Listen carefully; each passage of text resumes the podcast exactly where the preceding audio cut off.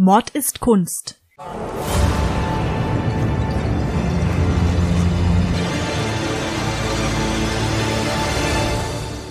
Blutige Morde und grausame Verbrechen. Für immer auf Leinwand gebannt. Kunst ist nicht immer etwas für schwache Nerven. Oft zeigt sie uns die tiefsten Abgründe des menschlichen Wesens. Und genau darüber reden wir in unserem Podcast. Hallo und herzlich willkommen. So, Nina, wir machen heute mal was anderes als sonst, stimmt's? Ja, stimmt. Und zwar haben wir das Thema von heute beide gemeinsam bearbeitet, wobei der Ludwig das Bild allerdings noch nicht kennt, was ich ihm jetzt gleich zeige. Normalerweise ist es ja so, da kriegt der Ludwig eine Hausaufgabe, weiß aber nicht, was genau das Thema ist und heute weiß er das Thema allerdings schon vorab. So sieht's aus. Wir haben uns nämlich kürzlich erst einen Film zusammen angeschaut namens Mary Queen of Scots mit Margot Robbie und Saoirse Ronan in der Hauptrolle von 2018 ist der. Aber keine Angst, wir behandeln jetzt nicht hier den Krieg zwischen Maria Stuart und Queen Elizabeth, weil ich weiß nicht, wie es euch da draußen geht, aber ich habe in der Schule schon es gehasst, dieses Schiller-Reklamheft Maria Stuart lesen zu müssen. Banause. Ich mag Schiller, sorry, ich bin da raus. Ja, ich weniger. Aber innerhalb dieser Geschichte da gab's allerhand blutrünstigen Mord und Totschlag und deshalb haben wir uns daraus jetzt ein Szenario rausgepickt, was eben nicht die Enthauptung der schottischen Königin ist, sondern im Dunstkreis derselben genau. vorgefallen ist. Also es gibt zwei Möglichkeiten, die der Ludwig jetzt quasi hat, die er auf dem Bild entdecken könnte. Also eine davon habe ich ausgewählt aus dieser doch recht blutigen Zeit und das Bild bekommt er jetzt. Hier ist es. Ihr könnt es wie immer auf Instagram mord-ist-kunst und auf unserer Homepage mordistkunst.de anschauen. Genau. Und das Gemälde hat John Opie gemalt in Öl auf Leinwand und es hängt in der Guildhall Art Gallery in London. Dann zeige mal her. Ah ja. Ich denke, es kommen hier zwei Morde in Frage, wobei eigentlich kommt nur einer in Frage. Ich will jetzt noch nicht zu viel wegnehmen. Was man auf diesem Bild sieht, ist eine Erdolchungsszene. Also wir haben hier im Zentrum vom Bild zwei Männer, die miteinander rangeln, wobei der eine gerade zu Boden stürzt und der andere über ihm steht und in seiner rechten Hand einen Dolch gerade schwingt. Und zur Rechten dieser beiden Männer sieht man eine Frau, die von einem Ritter so ein bisschen zurückgehalten wird. Die will quasi einschreiten und sagt sowas wie, hört's auf, lasst's den Schmarrn. Und zur Linken von dem Szenario, da ist so eine ganze Crowd an Leuten, die alle hier säbelrasselnd da zur Tür reinströmen. Und nachdem wir ja den Film gesehen haben und ich auch mein historisches Wissen wieder ein bisschen aufgefrischt habe, weil aus dieser Schiller-Tragödie ist wenig bei mir hängen geblieben. Nehme ich an, dass es hier um den Mord an David Rizzio geht. Ja, richtig, Ludwig. Ich, was ich auch noch mal bemerken muss, ist, dass auch das findige Auge sofort erkennt, dass es sich hier um eine schottische Szene handelt, denn zwei Männer auf dem Bild tragen auch den Tatan. Tatsächlich.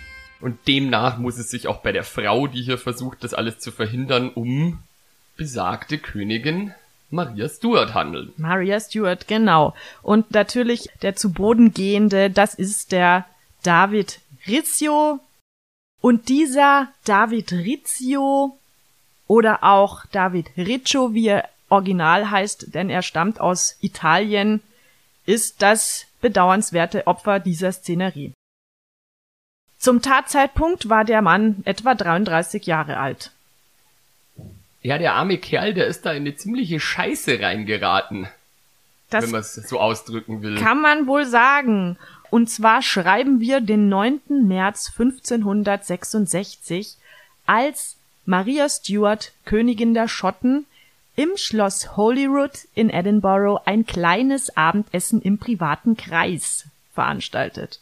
Also es sind David Rizzio zugegen und ein paar Freunde und ihre und die Königin war im sechsten Monat schwanger. Gegen 8 Uhr abends drangen dann etwa 80 Adelige unter der Führung von Maria Stuarts Ehemann Lord Darnley samt bewaffnetem Gefolge in die privaten Gemächer der Königin ein. Sie stürmten auf David Rizzio zu und klagten ihn an, die Königin unsittlich berührt zu haben. Was so viel heißt, dass er wohl ein sexuelles Verhältnis mit ihr gepflegt haben soll, so die Anklage. Die Königin wirft sich schützend vor diesen David Rizzio und versucht die Gruppe aufzuhalten. Leider hat sie damit wenig Erfolg und so äh, können die Eindringlinge diesen David Rizzio zu fassen bekommen und schleppen ihn in das Nebenzimmer, wo sie ihn schließlich erdolchten.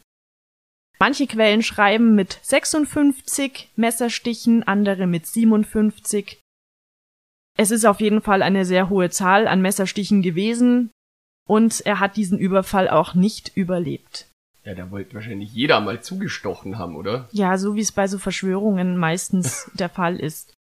Den Blutfleck, den er hinterlassen hat, den kann man noch heute an der Stelle im Schloss Hollywood besichtigen gehen. Mutmaßlich. Mutmaßlich. Also, dass der jetzt hunderte von Jahren da nie weggeputzt worden ist, beziehungsweise das niemand geschafft hat, das halte ich jetzt auch für sehr unwahrscheinlich, Also aber. das Reinigungspersonal damals war außerordentlich unfähig. Ja, eben. Also da glaube ich auch, dass das eher so ein Ja, wer weiß, vielleicht Urbaner ist das ja Mythos. ein spezieller Holzboden, wo man das nicht so leicht rauskriegt. möglich ist alles. Man kann ihn also auf jeden Fall auf einer Schlossführung besichtigen. Warum haben diese Männer diesen David Rizzio denn jetzt umgebracht? Wer war David Rizzio überhaupt? David Rizzio, das war ein Feingeist, ein italienischer Musiker, der zu seinem Todeszeitpunkt 33 Jahre alt war. Seit 1564 hatte er das Amt als Privatsekretär von Königin Maria Stuart inne und war somit ein enger Vertrauter ihrer Majestät. Also noch gar nicht so lang im Job. Nee, genau, also er war zwei Jahre in seinem Amt als Privatsekretär tätig, bevor man ihn erdolchte. Er hatte vor allem mit der Führung ihrer Korrespondenzen mit dem Papst und Frankreich zu tun. Also es war ja so, Maria Stuart hatte familiäre Wurzeln in Frankreich und war deshalb sehr eng mit dem Königreich Frankreich verbunden. Und da sie Katholikin war, auch mit dem Papst, und da sollte dieser David Rizzio, der aus Italien stammend ebenfalls Katholik war, diese Korrespondenzen für sie führen, was ein sehr hohes Vertrauen ihrerseits als Voraussetzung benötigt hat. Sie hat ihm schon sehr vertraut, weil sonst hätte er diese Aufgaben gar nicht bekommen. Ist aber eine steile Karriere, die er da hingelegt hat, oder? Weil der war ja ursprünglich, wenn ich mich nicht irre, Lautenspieler und quasi so ein Hofmusiker. Genau.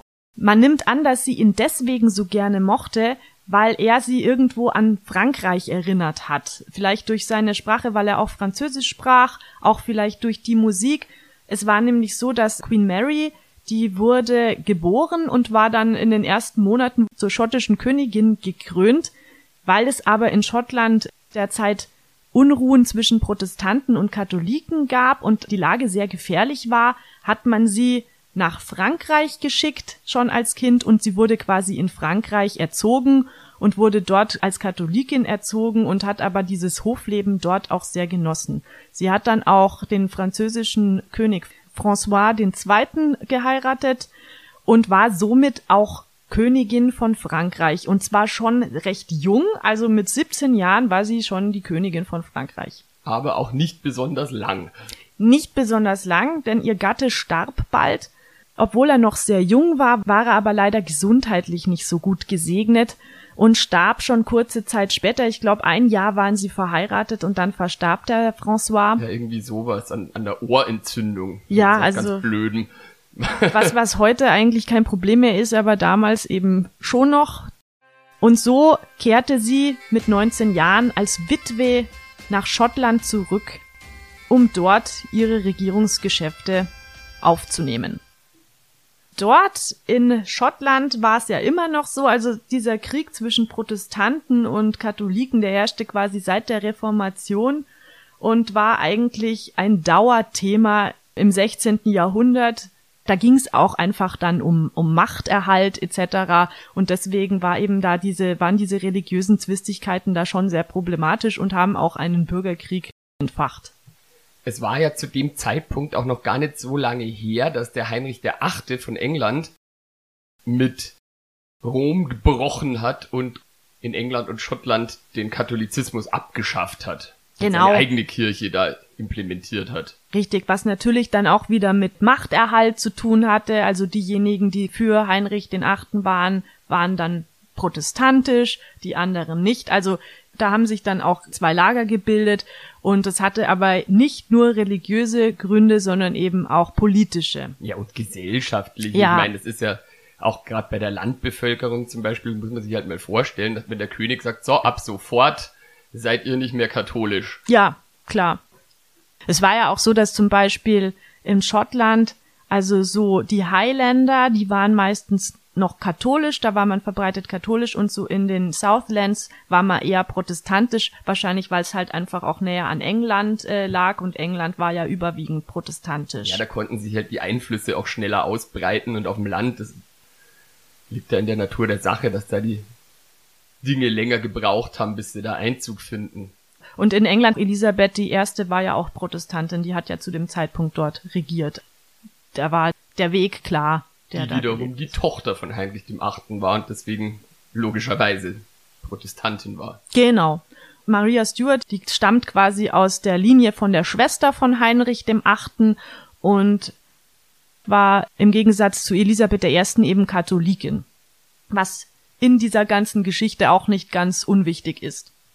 Auf jeden Fall, als sie mit 19 zurück nach Schottland kam, da traf sie ein bisschen der Schlag, kann man fast sagen, aber in positiver Weise, denn da wartete ein Herr auf sie, von dem sie zunächst sehr begeistert war. Ja, aber noch nicht direkt. Das war ja zunächst einmal alles ganz anders vorgesehen gewesen. Als die Mary Stuart zurück nach Schottland kam, gab's nämlich eine Vielzahl an potenziellen neuen Ehepartnern für die junge Witwe. Und die erste Wahl war eigentlich der Earl of Leicester, besser bekannt als Lord Dudley, der wiederum ein sehr enger Vertrauter von der Elizabeth war. Und es hatte einfach den Grund, dass die Elizabeth kinderlos war und gleichzeitig im Zuge dieser ganzen religiösen Wirren und dieser Unsicherheit ein bisschen mehr Stabilität in Schottland reinbringen wollte und deswegen da halt einen nahen Vertrauten am liebsten auf dem Thron gesehen hätte und deswegen der Mary die Thronfolge zugesichert hatte, wenn sie diesen Lord Dudley heiraten würde. Jetzt muss man dazu sagen, die Elizabeth war nur zehn Jahre älter. Das heißt, es war eher so eine Formalie. Und im Prinzip wollte sie einfach schauen, dass sie Schottland ein bisschen besser unter ihrer Fuchtel gehabt hätte. Genau, also die Elisabeth I. war ja im Grunde daran interessiert, dass die Mary ihren Thronanspruch, den sie eigentlich auch hatte auf den englischen Thron, nicht einfordert. Das war so das, worum Elisabeth I. immer gekämpft hat.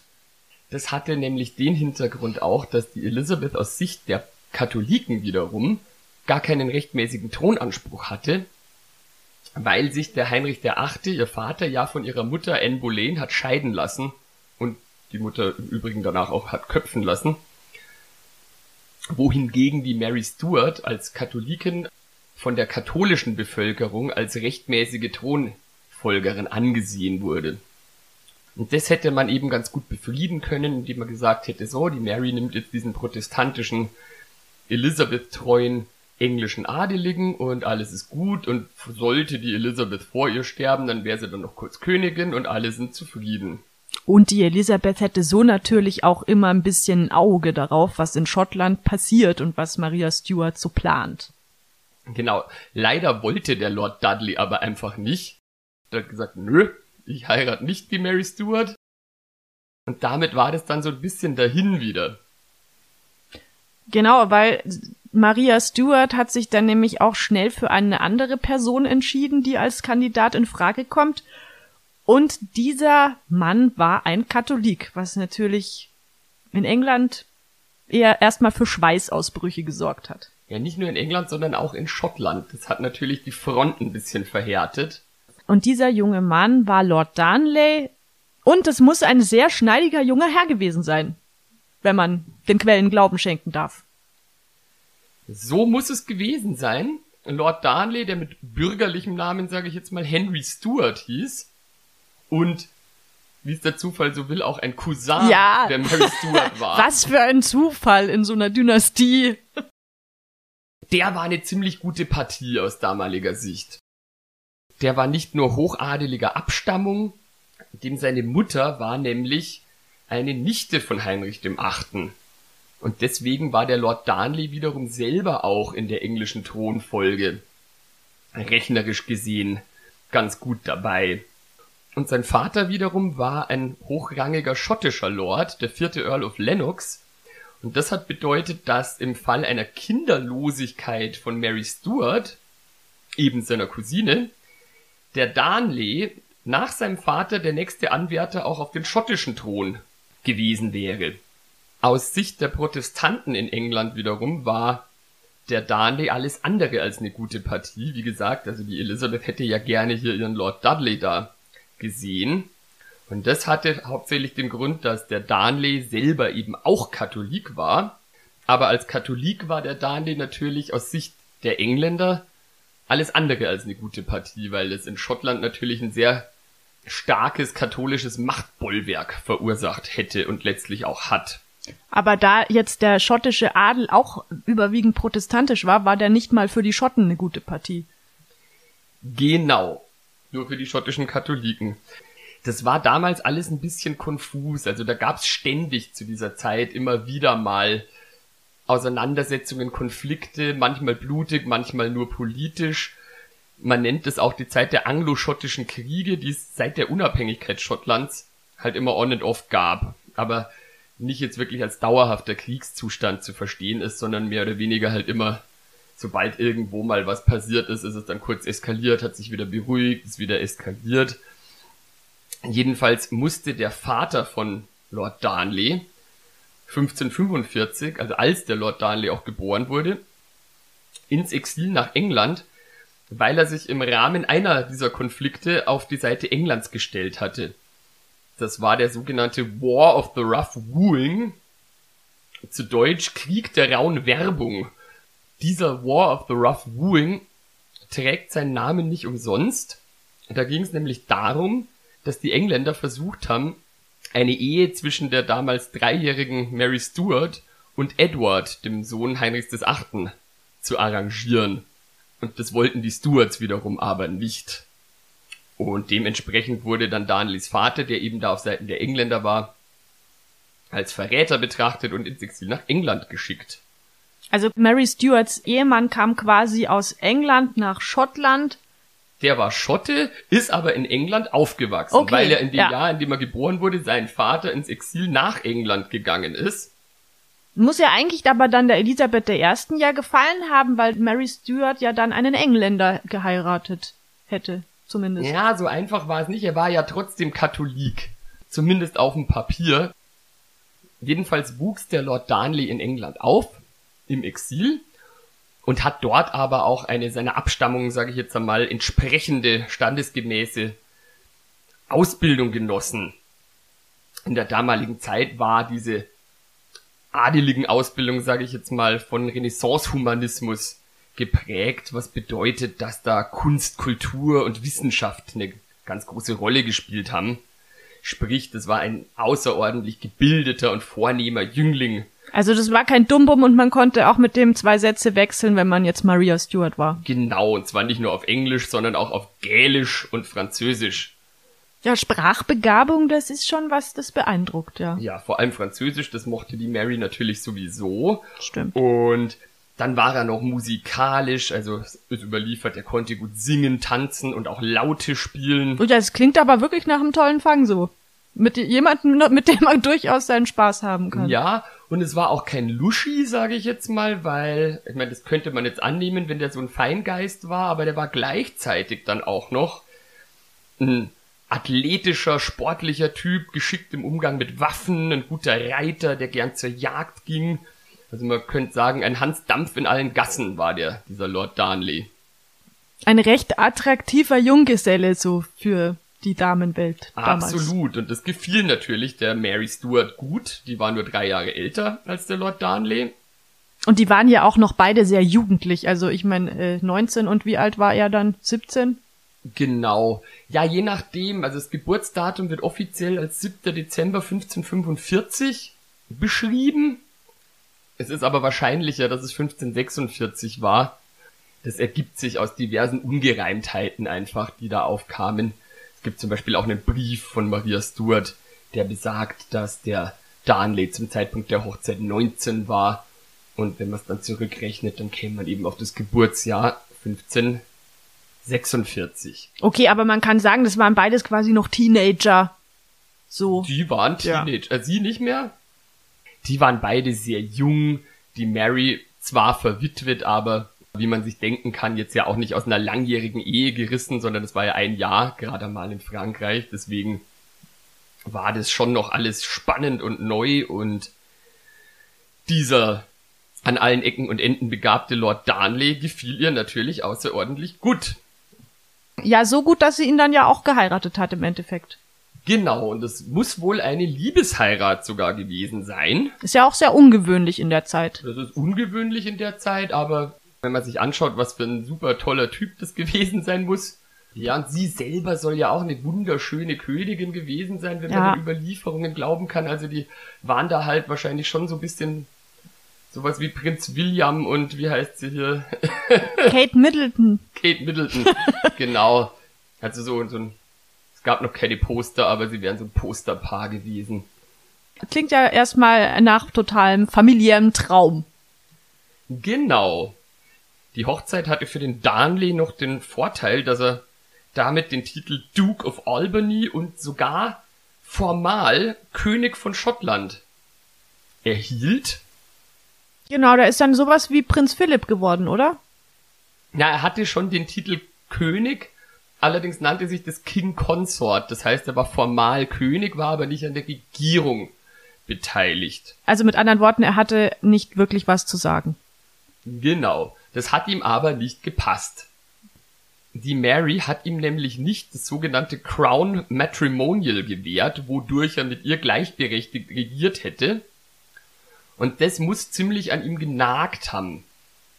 Jedenfalls war es mit dem jungen Liebesglück relativ schnell wieder vorbei. Oh nein. Szenen einer Ehe. Die ersten Probleme sind wohl unmittelbar nach der Trauung, also am Hochzeitstag schon aufgetreten. Der Darnley war ja zwar Katholik, aber nachdem er ja in England aufgewachsen war und auch protestantisch geprägt, kann man sagen, ist anzunehmen, dass er jetzt nicht der frommste war. Beispielsweise hat er sich eben direkt nach der Trauung geweigert, die Mary zur Trauungsmesse zu begleiten. Also ich weiß jetzt nicht genau, wie da der Ablauf von so einer Hochzeit war, aber es gab wohl die Vermählung und danach noch eine Messe und da ist er schon nicht mehr mitgekommen. Also ich meine, er hat ja dann einfach auch das Protokoll schon mal schön gebrochen. Wie peinlich. Ja, wer weiß, was da los war. Also was man auf jeden Fall sagen kann und was auch zweifelsfrei belegt ist, die Mary wurde ziemlich schnell schwanger. Also die müssen die Hochzeitsnacht zumindest vollzogen Tage haben. müssen die da was vollzogen haben. Mhm.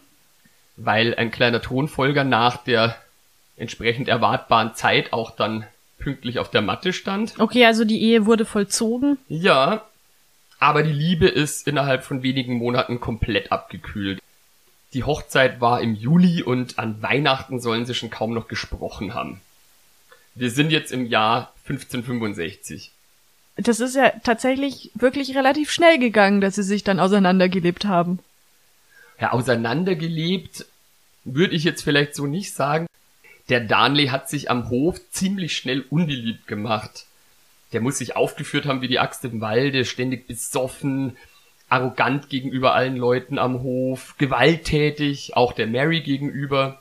Und damit hat er sich aber wiederum selber natürlich keinen Gefallen getan, weil eigentlich war ja seine Absicht, dieses Crown Matrimonial, was ich vorher schon erwähnt habe, zu bekommen von der Mary, aber durch sein Verhalten kann man davon ausgehen, dass er sich damit nicht unbedingt bessere Chancen verschafft hat. Aber das heißt ja dann, dass er quasi ein richtiger Blender war, kein Catch of the Day, sondern nur so lange nett und fröhlich, bis er vermählt war. Ja, so richtig wie in so einer schlechten Seifenoper. Eine totale Lichtgestalt tritt auf den Plan, yeah, yeah, yeah, verliebt, Hochzeit und am Hochzeitstag fällt die Maske und boah, ich bin jetzt plötzlich ein Arsch. Meine Dame da draußen schaut genau hin. Kann man dazu nur sagen. Ja, und dieses unmögliche Verhalten vom Lord Darnley, das gipfelte dann eben letztlich in dieser besagten Ermordung von David Rizzio, die auf dem Bild hier zu sehen ist. Genau, aber jetzt muss man sich ja fragen, also offensichtlich war Lord Darnley ein rechtes Arschloch, aber was hat denn jetzt dieser arme David Rizzio da zu schaffen gehabt mit ihm, dass er ihn gleich umbringen muss? In so einer krass großen Aktion ja auch. Ich meine, da ist er mit 80 Leuten angerückt wegen einer Person. Ist ja auch nicht so verhältnismäßig. Ja, wie aus meinen Ausführungen jetzt schon hervorgegangen ist, war der Darnley ein bisschen wankelmütig. Und somit konnten ihn natürlich Leute auch relativ leicht instrumentalisieren. Ja, vor allem auch wenn er per permanent besoffen war, ist es wahrscheinlich noch leichter gegangen, ihm da irgendwas einzuträufeln. Vermutlich. Jedenfalls war der David Rizzio vielen dieser schottischen Adeligen, die ja überwiegend Protestanten schon waren, ein Dorn im Auge. Ja, sein erster Fehler vom Rizzio war, dass er schon mal wie Darnley und Mary Katholik war und die schottischen protestantischen Lords eben Angst hatten, dass Schottland unter der Mary wieder zurück zum Katholizismus geführt werden würde. Und außerdem hat er halt als enger Vertrauter, ich meine, er war Privatsekretär, einfach einen sehr großen Einfluss auf die Königin ausgeübt. Ja, das ist nie gut. Und da waren diese Lords natürlich eifersüchtig.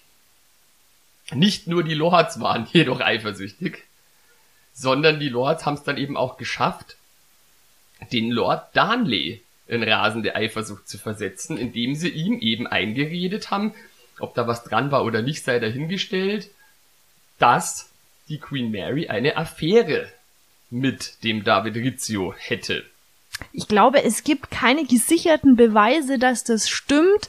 Aber natürlich, also so ausgeschlossen ist es jetzt auch nicht, weil wie gesagt, er hat sie an, an Frankreich erinnert, sie war ihm sehr zugetan, also kann auch sein. Aber ich find's lustig, weil dieser Lord Daniel, der war ja offensichtlich auch kein Kind von Traurigkeit. Nö, absolut nicht. Also der war für seine Polygamie bekannt und berüchtigt. Und was witzig ist, ist, dass der Darnley wohl selber angeblich bisexuell war und seinerseits eine Affäre mit dem Rizzio hatte. Ah, okay, also kann man gar nicht wissen, auf wen er dann im Endeffekt dann eifersüchtig war. Genau. Wer da jetzt auf wen eifersüchtig war, ist ein Rätsel. Aber es gipfelte jedenfalls in dieser exorbitanten Bluttat. Ja, also das ist auch historisch gesichert, dass das sich so zugetragen hat.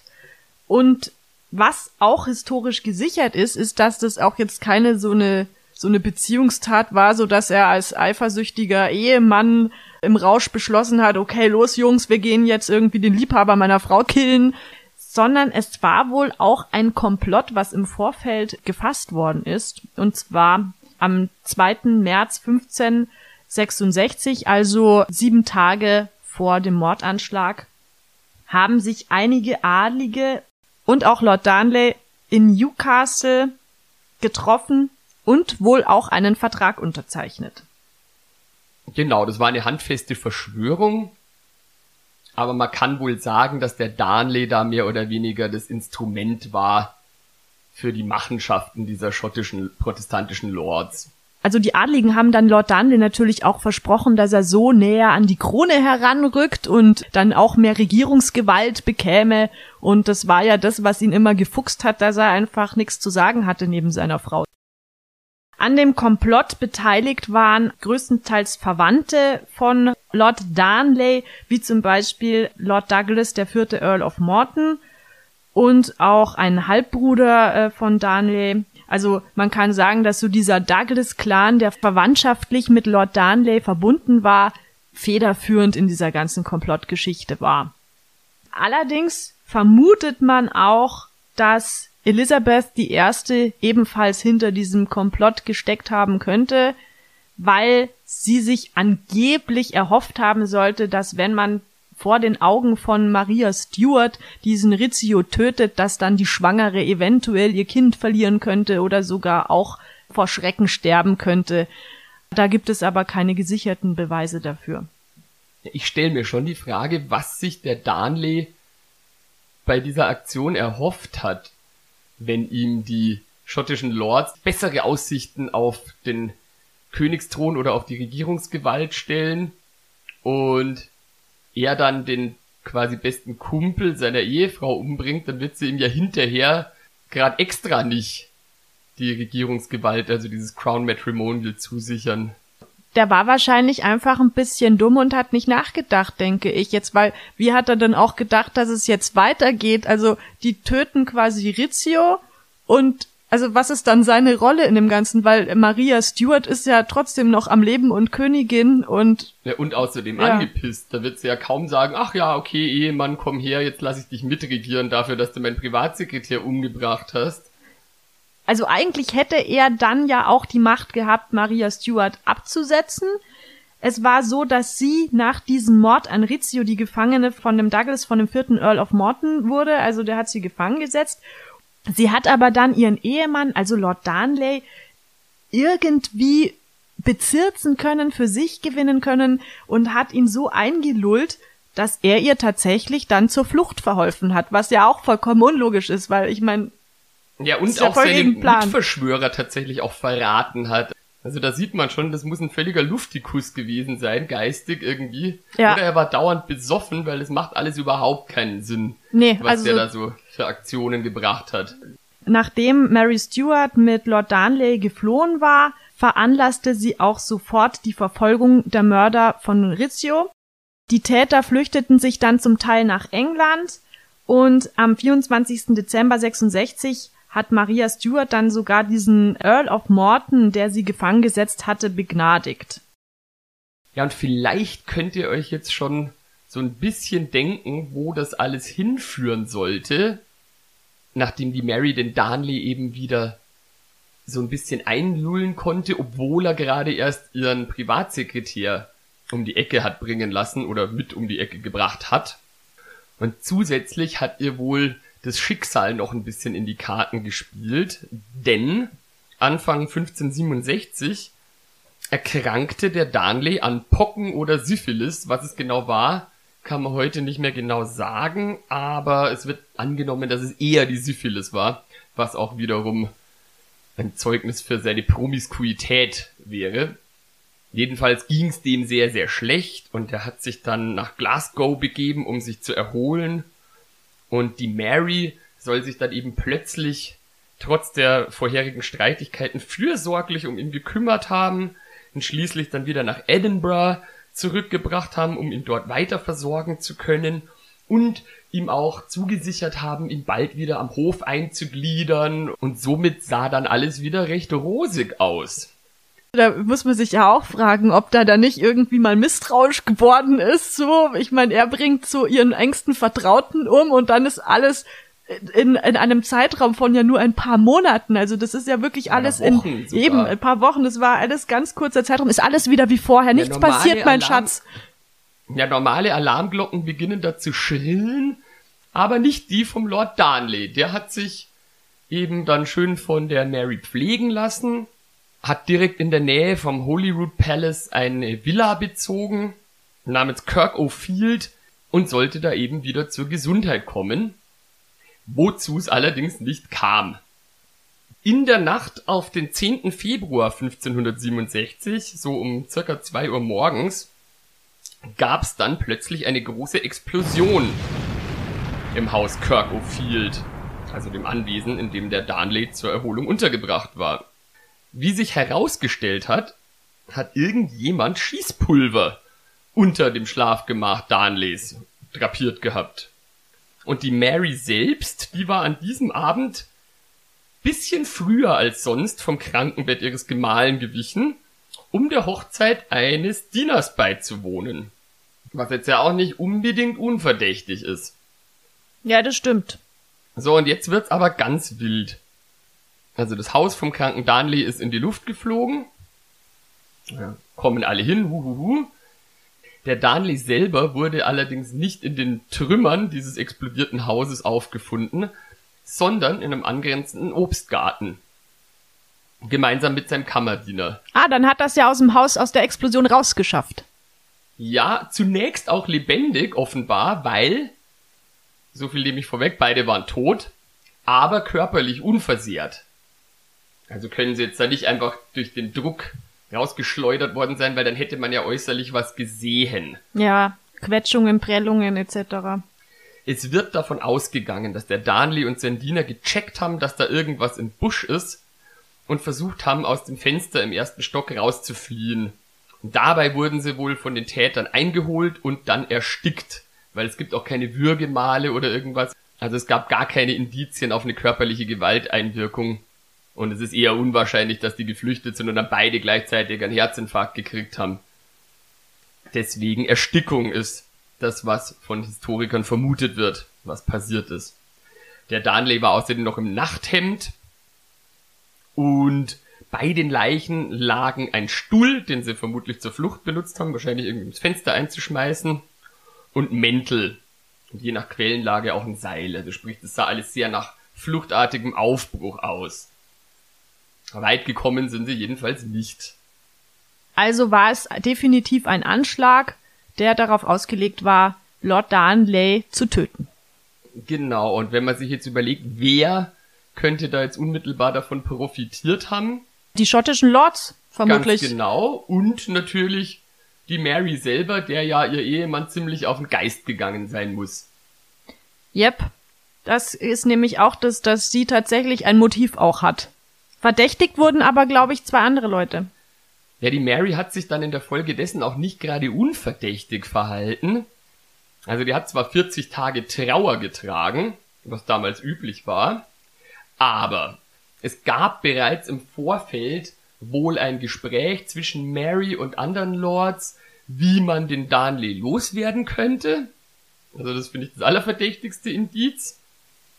Aber wie gesagt, es wurde nur drüber geredet und da nichts gemacht. Also kann man das ja eventuell noch irgendwie zu ihren Gunsten auslegen, wenn man bedenkt, wie sehr sich der aufgeführt hat, dass sie da irgendwann mal gesagt hatte, boah Gott, ich hoffe, den wäre ich endlich mal los. Das kann man ja auch nicht verdenken, könnte man jetzt, man wohlwollend wäre, sagen. Das nächste ist aber, dass sie nur wenige Wochen nach Darnleys Tod den Earl of Bothwell geheiratet hat, der wiederum auch einer ihrer engen Vertrauten war und mit dem ihr vorher auch schon so ein bisschen ein Techtelmechtel nachgesagt wurde. Ja, und die haben dann einfach geheiratet, kurz nach Darnleys Tod. Wobei man da doch auch nicht weiß, ob das so freiwillig geschehen ist, oder? Ja, genau. Das ist jetzt auch wieder sehr, sehr abstrus. Der Bothwell nämlich gilt als einer der Hauptverdächtigen und mutmaßlichen Mörder Darnleys. Im Auftrag Bothwells soll nämlich dieses Schießpulver in das Haus gelangt sein. Und, und ich meine, wenn er danach die Mary heiratet, ist das quasi auch so ein ja, gutes Motiv. Dann hat er ja quasi das, was er wollte. Er ist dann de facto König von Schottland. Genau, und es ist aber auch jetzt hier wieder Vogelwild. Es heißt nämlich, dass der Bothwell die Mary kurz darauf wiederum gekidnappt und vergewaltigt haben soll, um sie zu zwingen, ihn zu heiraten.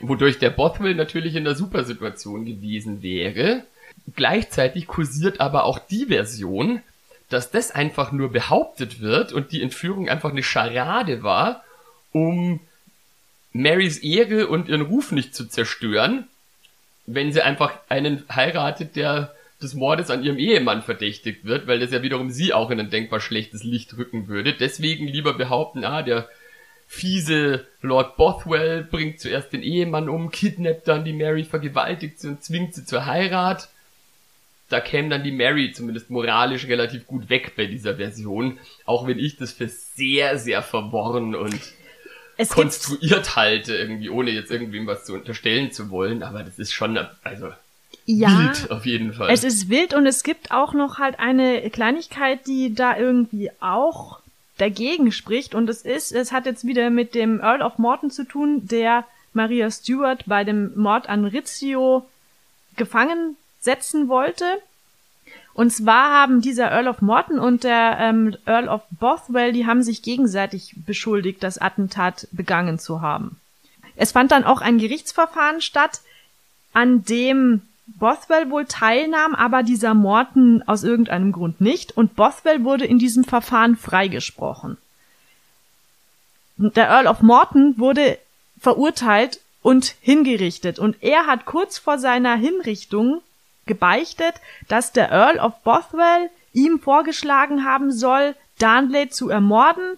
Der Earl of Morton habe dies aber abgelehnt, weil er sich nach der Begnadigung, die er von Maria wegen dem Mord an Rizzio bekommen hatte, nicht wieder, er wollte nicht wieder in Ungnade fallen. Nicht zweimal hintereinander innerhalb weniger Wochen gleich einem eines Mordes verdächtigt werden. Genau, er ist jetzt einmal quasi begnadigt worden und, und hat dann gesagt, nö, ich mache jetzt bei keinem Komplott mehr mit, weil ich will nicht nochmal in Ungnade fallen. Und er hat vorsichtshalber, um das zu untermauern, sogar seinen Verwandten Archibald Douglas nach Edinburgh gesandt, um Maria Stewart darüber zu informieren. Und sie soll geantwortet haben auf diese Aussage, ähm, sagen Sie dem Earl of Morton, dass die Königin nicht über diese Frage zu sprechen wünscht, also über diesen Anlass. Was ja auch irgendwie relativ komisch ist, ne? Also es, es gibt so Ungereimtheiten. Ich meine, klar, er hat auch vielleicht seinen Kopf retten wollen und deswegen den Earl of Bothwell die Tat in die Schuhe geschoben. Aber man weiß es eben nicht so genau. Es war dann wohl auch so, dass sich dieser Morton im April wohl auch noch dazu verpflichtet hat, diesen Bothwell als Gatten für die Königin zu empfehlen. Also, dass er dann Leumund macht für diesen Bothwell. Also, es ist alles irgendwie sehr, sehr komisch und sehr undurchsichtig. Man weiß nicht genau, wer jetzt tatsächlich die Drahtzieher dieses ganzen Attentats waren. Ja, also ganz unschuldig war da, glaube ich, überhaupt niemand. Letztlich man sieht ja da auch, wie schwer es ist, irgendwie Grenzen zwischen gut und böse zu ziehen. Letztlich wollten da halt alle sich selber in eine möglichst günstige Position bringen und es ist dann völlig eskaliert. Wie dem auch sei, also egal wie sich's jetzt tatsächlich zugetragen hat, diese Ehe zwischen Bothwell und der Mary Stuart war in jedem Fall so oder so ein Riesenskandal damals der in der weiteren Folge dann auch zum Aufstand in Schottland gegen die Königin geführt hat, letztlich zu ihrer Absetzung geführt hat und zu ihrer Flucht nach England. Und wie viele vielleicht wissen, ging das dann am Ende auch für die Mary alles andere als gut aus. Über wen wir jetzt allerdings noch überhaupt nicht gesprochen haben, ist der kleine Nachkomme, also der Thronfolger, den die Mary mit dem Darnley kurz vor dessen Tod noch gezeugt hat und den sie dann ja in Edinburgh auch zur Welt gebracht hat letzten Endes. Ja, das kleine Söhnchen James nämlich, der am 19. Juni 1566 zur Welt kam und letztlich dann als James VI. König von Schottland sowie auch als James I. zum Nachfolger Elisabeths auf dem englischen Thron wurde. Das heißt, für den lief's dann ziemlich gut. Der war quasi dann ja der Gewinner der ganzen Misere. Herr Wiemers Lim, der war vollweise und ja, zwar mit eins schon. Stimmt, das ist aber, echt nice. Aber wenn man die ganzen Umstände zur damaligen Zeit in Betracht zieht, kann man wohl schon sagen, dass er da den bestmöglichen Outcome hatte. Jedenfalls wurde der relativ alt, also der starb dann irgendwann an der Ruhr, also da gab es keinen Mord oder irgendwas und hatte auch eine relativ fruchtbare Regierungszeit. Und das ist jetzt die ironische Pointe an der ganzen Sache. Der König James, der ja dann später genau das alles bekommen hat, was sowohl seine Mutter als auch sein Vater gerne haben wollten, nämlich die Kronen von Schottland und England. Der war zwar katholisch getauft, aber nachdem ja kurz nach seiner Geburt hier alles schon da so chaotisch den Bach runterging und seine Eltern tot waren und alles im Chaos versunken ist, in England erzogen und zwar protestantisch. Und auf diesen kleinen James wiederum geht auch die berühmte King James Bibel zurück, die in seinem Auftrag entstanden ist und heute auch als einflussreichste englischsprachige Übersetzung der Bibel gilt. Und das ist eine protestantische Übersetzung der Bibel. Ah, ja, dann hat im Endeffekt der Protestantismus gesiegt. merkt man ja auch heute noch in Großbritannien. Da gibt's ja Ja, stimmt. quasi keinen Katholizismus. Man kann ja auch auf den Spuren dieser Geschichte heute noch wandeln als Tourist in Schottland. Ich habe ja vorhin, also ganz am Anfang gesagt, dass man eben diesen Blutfleck von David Rizzio im Holyrood Palace besichtigen kann. Man kann auch zum Beispiel im Haus vom Earl of Morton wohnen, weil das ist heute eine Jugendherberge. Und wer sich ein bisschen mit den Quellen noch beschäftigen will, also der kann zum Beispiel in der Enzyklopädie Britannica nachgucken oder es gibt eben auch Forscher, die sich schon relativ früh im 18. Jahrhundert exzessiv mit dieser Geschichte befasst haben, also auch mit Maria Stuart. Und da ist einer, der relativ sachlich über Maria Stuart berichtet, der William Robertson, das ist ein Historiker aus Schottland, weil auch bei der Betrachtung natürlich dieser Geschichte muss man immer wieder gucken, wer hat die Forschungen verfasst, also woher kommt die Interpretation, kommt sie jetzt eher aus dem elisabethanischen Lager oder aus dem Lager von Maria Stuart, da ist ja dann auch immer die Perspektive wichtig, je nachdem, wie die Geschichte dann dargestellt wird. Ich möchte jetzt auch noch kurz was zu John Opie erzählen, weil der auch, finde ich, ein, ein Maler ist, den man durchaus erwähnen kann, weil er eigentlich ein ganz besonderer Mensch war offensichtlich. John Opie, der lebte von 1761 bis 1807, der ist also nicht besonders alt geworden, er ist mit 46 Jahren schon gestorben in seinem Haus in der Burner Street in London und wurde in der St. Paul's Cathedral in der Krypta beigesetzt. Er war ein Geschichts- und Porträtmaler aus Cornwall und war ein Sohn eines Zimmermanns. Und er hatte das Bild Mord an John Rizzio 1787 gemalt und das war auch seine Eintrittskarte in die Royal Academy. Dass er da hingekommen ist, das war gar nicht so safe, weil sein Vater, ein Zimmermann, war gar nicht so überzeugt von den Künsten seines Sohnes, obwohl der schon sehr früh diese künstlerische Begabung hat durchblicken lassen und er hat mit zwölf Jahren eine Abendschule eröffnet, in der er armen Kindern Lesen, Schreiben und Mathematik beigebracht hat, dieser John Opie. Das ist ja schon relativ äh, ungewöhnlich, nicht? Also für so einen zwölfjährigen Jungen. Das ist jung, ja. Ja, und da war er schon, hat er schon so diese soziale Ader gehabt und war auch offensichtlich ein sehr cleveres Bürschchen und hat dann eben nicht nur gemalt, sondern auch arme Kinder unterrichtet. Und diese Schule wurde aber auch von seinem Vater nicht gefördert, denn der wollte ihm im Zimmermannsbetrieb wissen und hat das Ganze dann unterbunden. Und so musste dieser John Opie dann bei seinem Vater in diese Zimmermannswerkstatt und dort in die Lehre gehen, wurde dann aber Gott sei Dank noch von einem Mentor, von einem Gönner entdeckt, so dass er eben doch noch seiner künstlerischen Ader folgen konnte. Und insgesamt ungefähr 508 Gemälde in seiner Lebenszeit malen durfte. Und er hat unter anderem viele bedeutende Männer und Frauen seiner Zeit porträtiert, darunter Mitglieder der britischen Königsfamilie, diverse Künstler und Literaten, äh, sowie zum Beispiel auch Mary Shelley, die man ja kennt als Autorin des Frankenstein. Ein super Buch übrigens. Und John Opie war auch ein großer Bewunderer von William Hogarth, den wir ja auch schon in einer Folge besprochen hatten. Genau, und wenn ihr jetzt halt Bock bekommen habt auf die ganze Geschichte, könnt ihr euch auch gerne den Film anschauen. Ich glaube, der ist zwar, also ich persönlich finde jetzt nicht atemberaubend, aber man kann ihn schon mal anschauen. Ja, ich meine, ich mag halt die beiden Hauptdarstellerinnen. Also Margot Robbie kennt man ja sowieso. Die ist jetzt ja gerade auch im Kino mit Suicide Squad. Hat einen Haufen cooler Sachen mitgespielt. I, Tonya fand ich klasse. Oh ja, I, Tonya fand ich auch cool.